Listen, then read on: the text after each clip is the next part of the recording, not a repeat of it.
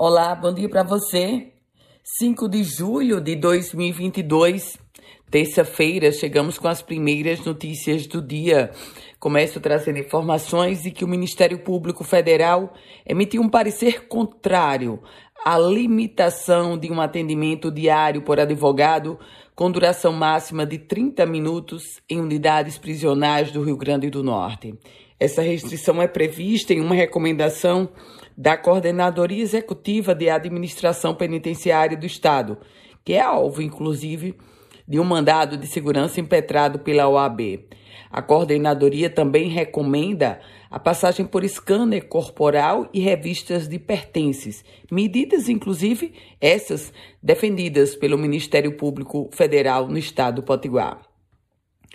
E olha só, o suspeito de matar o policial civil em São José de Mipibu morreu em um confronto com a polícia militar. A força tática do 4 Batalhão de Polícia Militar entrou em confronto com o suspeito de participar do homicídio do policial civil Cláudio Ferreira da Silva, de 49 anos, lá em São José de Mipibu.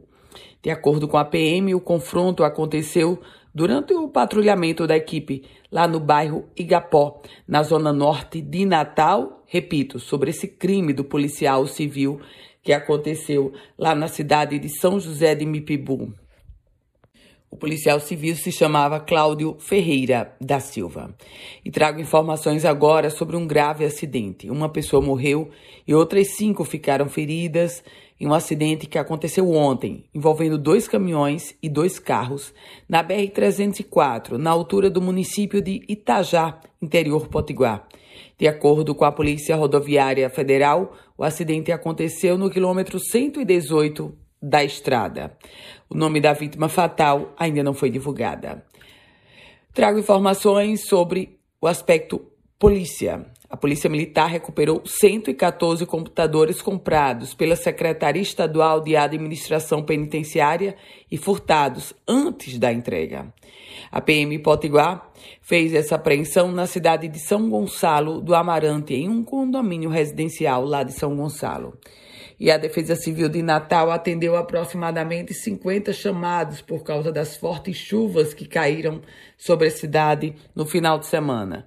Neste momento, 25 casas estão interditadas e as 12 lagoas de captação, só para você ter uma ideia, elas transbordaram no último final de semana.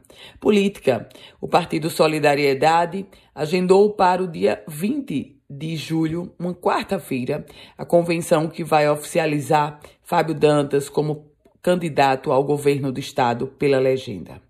Com as primeiras notícias do dia, Ana Ruth Dantas. Quer compartilhar esse boletim? Fique muito à vontade. E se quiser começar a receber esse boletim, você manda uma mensagem para o meu WhatsApp. É o 98716 8787.